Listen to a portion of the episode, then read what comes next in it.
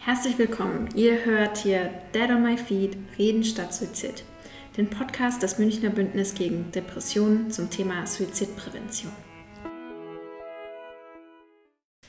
Willkommen zur fünften Folge. Mein Name ist Lina Della Libera, Studentin der Psychologie und in diesem Podcast reden wir über Suizid.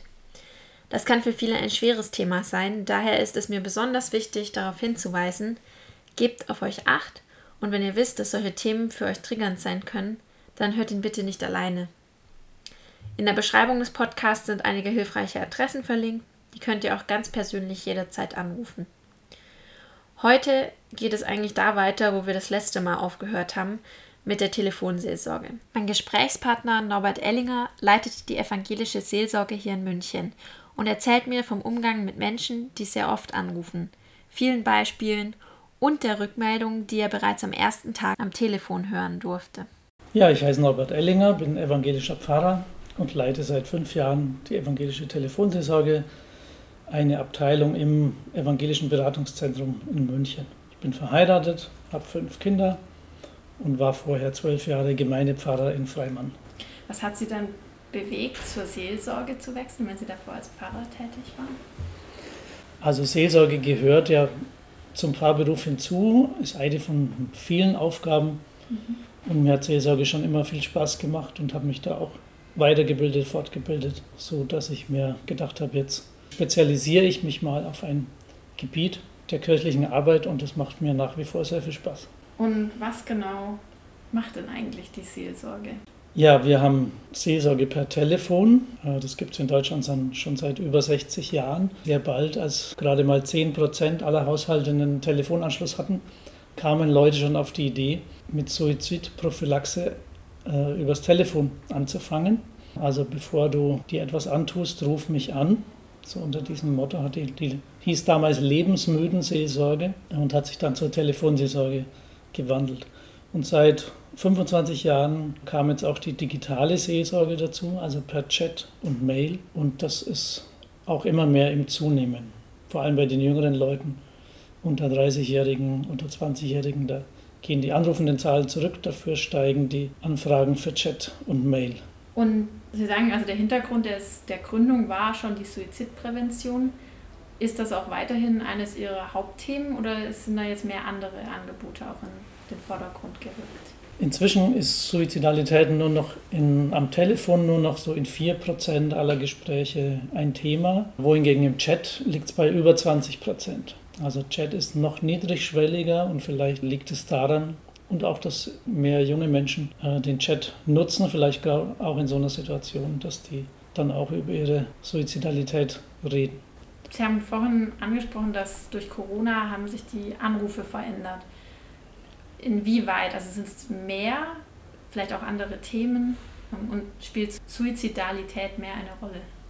Also zeitweise war Corona, also erstmal gab es mehr Nachfrage als sonst oder zumindest haben wir unsere Kapazitäten praktisch verdoppelt und im Chat sogar noch vervielfacht.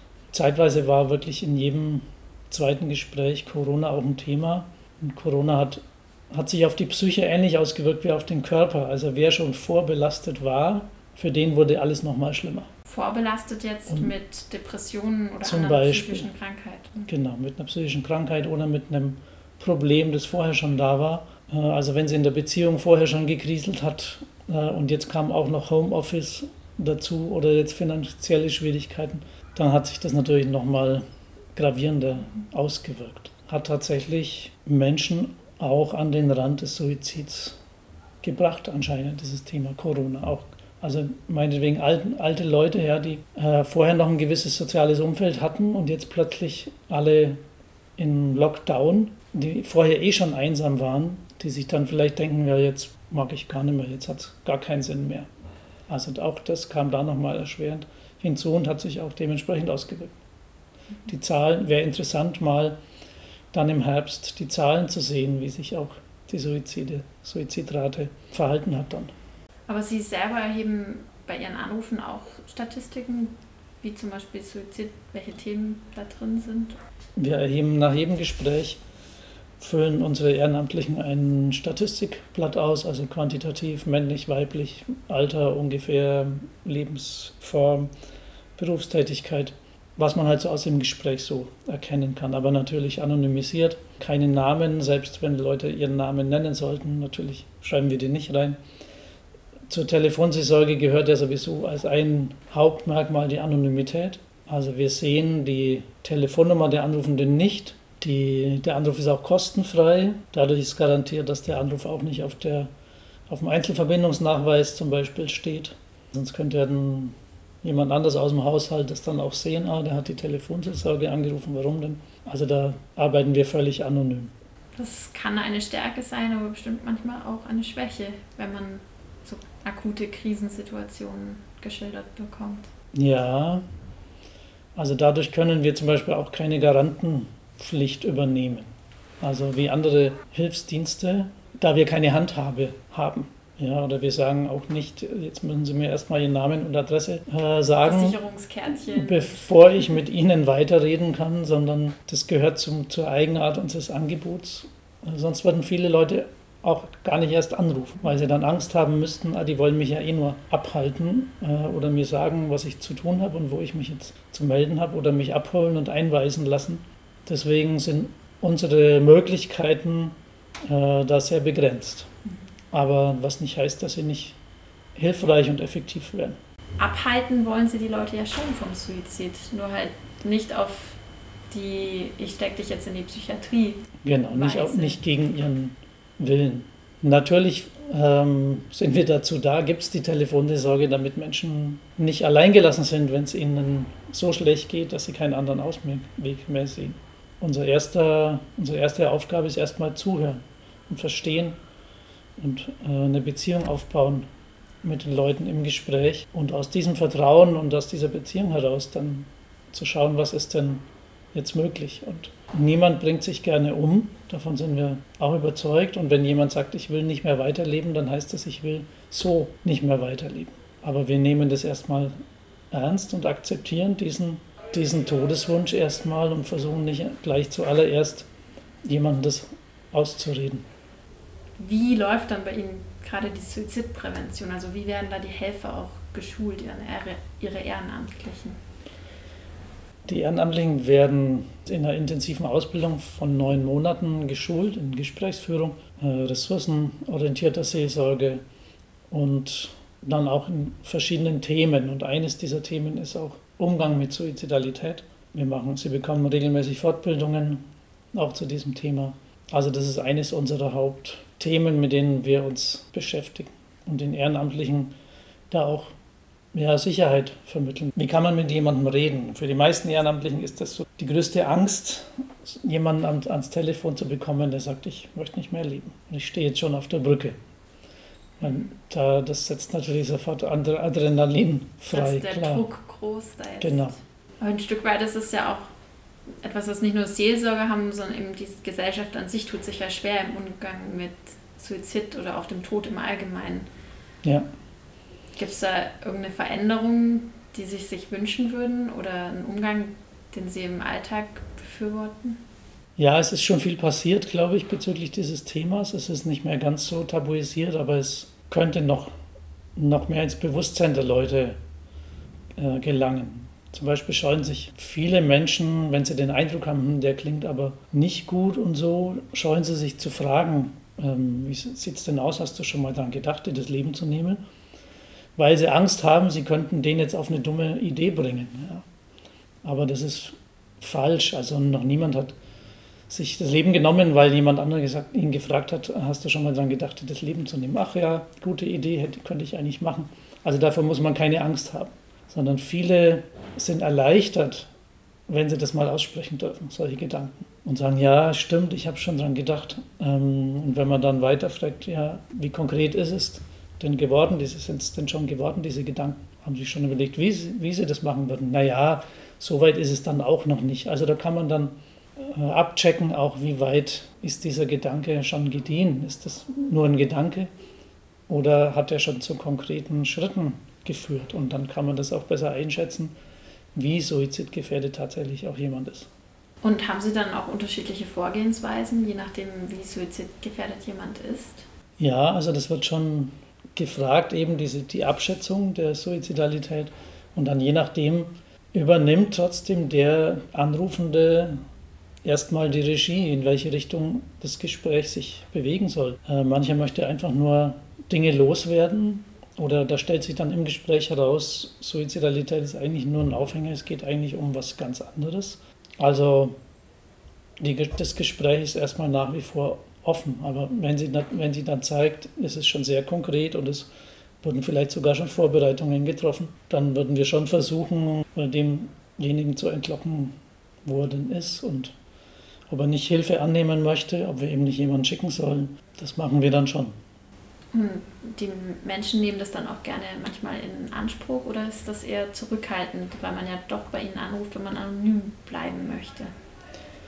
Ja, es ist sehr unterschiedlich. Äh, also erst neulich hatten wir einen Fall, da hat mich eine Ehrenamtliche angerufen, hatte den noch am Telefon und hat mich mit ihrem Handy angerufen und ein bisschen aufgelöst, was soll ich denn tun? Und dann habe ich gesagt, ja, erstmal am, am Telefon behalten und frage ihn, ob er, ob er Hilfe möchte. Und dann hat es tatsächlich geschafft, ihn am Telefon zu halten. Und dann hat, ihn die, hat er gesagt, wo er ist. Und die Polizei konnte ihn dann tatsächlich abholen und ihn in die Klinik bringen. Und es war für ihn in dem Moment eine große Hilfe. Der war sehr dankbar. In gewisser Weise ja auch eine Entlastung, dass man, wenn man sich selber nicht mehr darum kümmern kann, einfach auch. Ja, genau. Wenn man eben in dieser Situation ist, dann hat man nur noch diesen Tunnelblick und dann ist man froh, wenn einem jemand dabei so ganz banalen Dingen hilft. Aber es gibt auch viele, die nicht verraten wollen, nicht preisgeben wollen, wo sie sind und wer sie sind, denen man dann auch nicht helfen kann. Also nicht anders als da zu sein, zuzuhören und mit ihnen diese Situation gerade auszuhalten. Wie halten dann die Helfer das Helfen aus? Das ist ja manchmal genauso belastend. Die Helfenden bekommen Unterstützung von uns Hauptamtlichen. Also wir sind sozusagen die Seelsorger der Seelsorger und Seelsorgerinnen.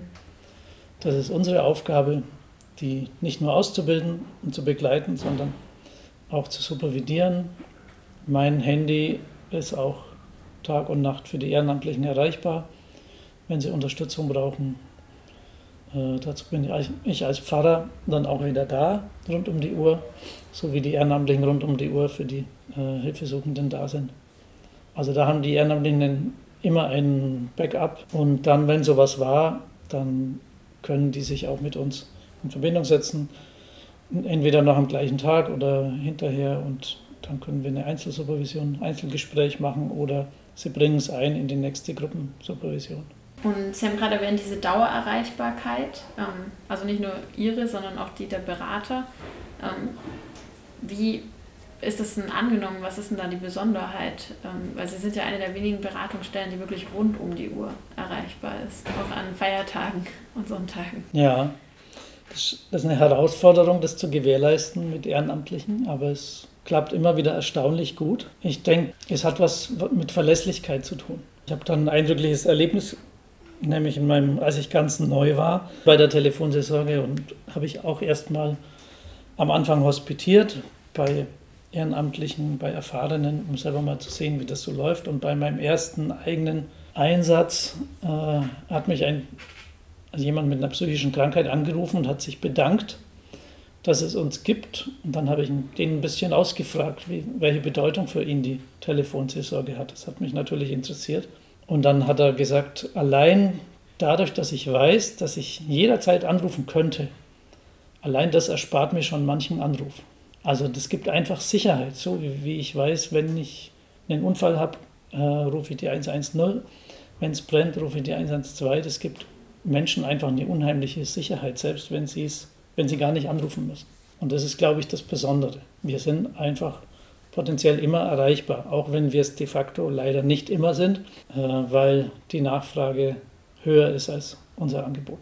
Was heißt, was passiert, wenn man bei Ihnen anruft und alle Leitungen belegt sind? Also wenn man bei uns anruft, die evangelische Nummer, die 0800 111 0111 und bei uns ist besetzt, dann leitet, wird der Anruf automatisch weitergeleitet an die nächste freie Telefonseelsorgestelle. Und das kann auch eine katholische Telefonseelsorge sein, zum Beispiel hier in München oder woanders. Also die werden dann weitergeleitet. Und wir arbeiten sehr eng mit der katholischen Telefonseelsorge zusammen, technisch, inhaltlich. Wir sprechen uns ab, machen gemeinsam auch teilweise Fortbildungen. Und auf Bundesebene gibt es 104 Telefonseelsorgestellen, äh, evangelische wie katholische oder auch ökumenische, die von Haus aus ökumenisch arbeiten mit beiden Konfessionen. Also da funktioniert die Ökumene wunderbar. Ich glaube, früher ist man dann auch ab und zu mal woanders rausgekommen. Jetzt ist es ja alles ähm, lokal. Also wenn man in München, aus München aus anruft, landet man wahrscheinlich auch bei Ihnen oder halt im südbayerischen Raum zumindest, ja. ja. im Umfeld. Wie, also wie groß ist denn da überhaupt das Aufkommen? Also gerade hier in Bayern sind die Suizidraten ja relativ hoch im Vergleich zum bundesweiten Durchschnitt. Also die Anrufe, man muss wirklich fünf bis sechs Mal, jetzt statistisch betrachtet, muss man fünf bis sechs Mal anrufen, bis man durchkommt. Ja, obwohl wir teilweise im, eben in Südbayern mit den anderen Stellen zu sechs, zu siebt gleichzeitig erreichbar sind. Da ist einfach die Nachfrage sehr hoch. Und eine Besonderheit, die sozusagen die, die, die Anonymität und diese 24-Stunden-Bereitschaft mit sich bringt, ist auch, dass wir doch etliche Mehrfachnutzer haben und Intensivnutzer, die einfach eine ständige Unterstützung brauchen in ihrem Leben.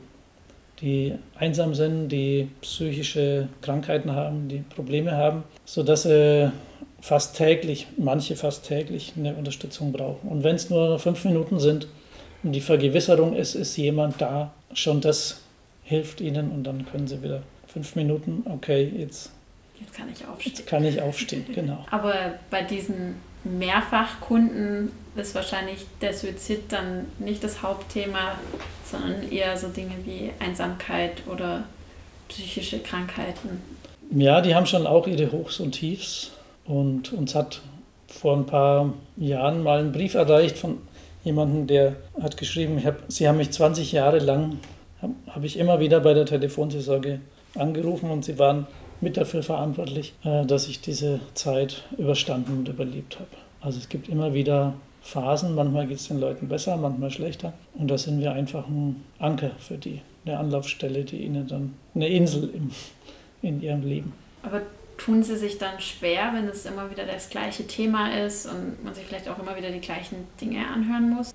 Also wir sagen den Anrufenden, sie können gern wieder anrufen, vielleicht nicht gleich wieder in fünf Minuten, aber wir schließen niemanden aus und wir wissen, dass es äh, Menschen gibt, die wirklich viel Unterstützung brauchen. Wir müssen halt dafür sorgen, dass andere, dass die Chancen ungefähr gleich verteilt sind, ja? dass nicht immer die gleichen nur zum Zug kommen äh, sondern dass uns auch andere anrufen können. Aber im Prinzip sind wir für alle Menschen da, auch für die, die öfter Hilfe brauchen. Weil gerade die fallen im normalen System oft hinten runter. Der Arzt schickt die dann auch wieder heim.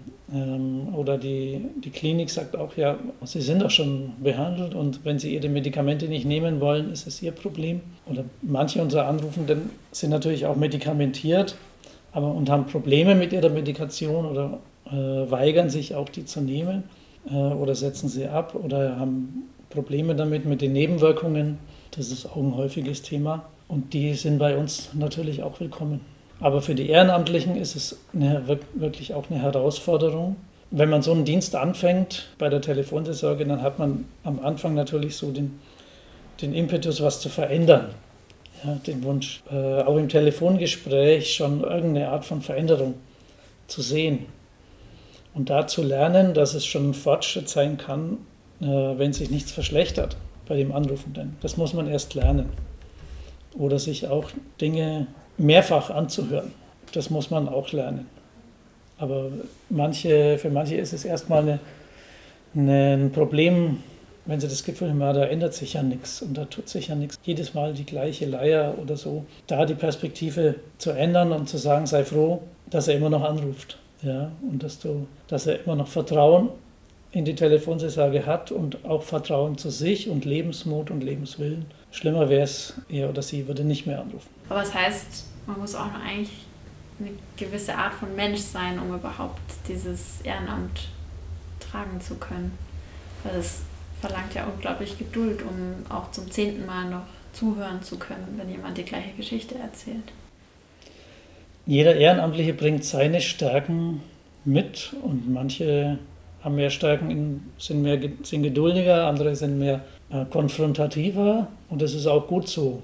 Wir haben kein, sozusagen kein Normalmaß, auf das wir die Ehrenamtlichen zuschneiden in der Ausbildung, sondern es darf jeder so sein, wie er will. Wir versuchen äh, den Ehrenamtlichen sozusagen die größten Fehler abzugewöhnen, aber ansonsten schätzen es auch die Anrufenden, dass es unterschiedliche, dass sie unterschiedliche Gesprächspartner haben. Die empfinden es oft als Vorteil, äh, dass sie nicht immer mit dem gleichen reden, sondern mit unterschiedlichen Leuten, weil sie von unterschiedlichen Leuten unterschiedliche Impulse bekommen. Das heißt, Sie arbeiten mit unterschiedlichen Menschen aus unterschiedlichen Berufsfeldern, aus der ganzen Gesellschaft. Das heißt, ein Stück weit müssten Sie doch auch den Geheimtipp haben, wie die Gesellschaft sich ähm, besser um suizidgefährdete Menschen kümmern kann. Hm, ob wir da Geheimtipps haben? Ich denke, der Geheimtipp ist schlicht und einfach zuhören und erstmal akzeptieren und nicht bewerten oder verurteilen. Damit wäre schon viel gewonnen. Ernst nehmen von Signalen und daraufhin Leuten ja wirklich zuhören und keine vorschnellen Ratschläge und Tipps zu verteilen, nicht vorschnell in irgendwelche Schubladen stecken und auch keine Angst davor zu haben. Ich glaube, das, was man nicht kennt, davor hat man einfach Angst und davon will man auch, das will man auch möglichst weit weg halten. Und Suizid, Suizid ist so ein Thema für. Ja, und dann die Angst, was Falsches zu sagen äh, und dann vielleicht auch noch irgendwie Schuld mit Schuld dran zu sein. Ich kann mir vorstellen, dass es diese Angst zu verlieren und das wäre schon viel, wenn es unserer Gesellschaft gelänge und über Suizidalität einfach offener zu sprechen. Das ist auch statistisch gesehen, liegt es, glaube ich, bei 80 oder 90 Prozent, dass äh, jeder, Mensch, jeder Mensch irgendwann in seinem Leben mal äh, auf den Gedanken kommt, wie wäre es, wenn ich mir jetzt das Leben nehmen würde. Also dieser Gedanke fährt irgendwann im Leben 90 Prozent der Menschen irgendwann durch den Kopf. Von daher ist es nichts völlig Außergewöhnliches oder Ungewöhnliches, aber es macht natürlich Angst. Es macht einem selber ja auch Angst, wenn man merkt, ich habe jetzt so einen Gedanken. Was mache ich damit? Ja, ein Stück weit die Angst vor dem Tod beschäftigt ja viele. Und Suizid ist dann nochmal so die Steigerung manchmal. Aber sehr interessant. Ähm, dann bedanke ich mich für das schöne Gespräch. Ich habe viel gelernt auch über die evangelische Seelsorge.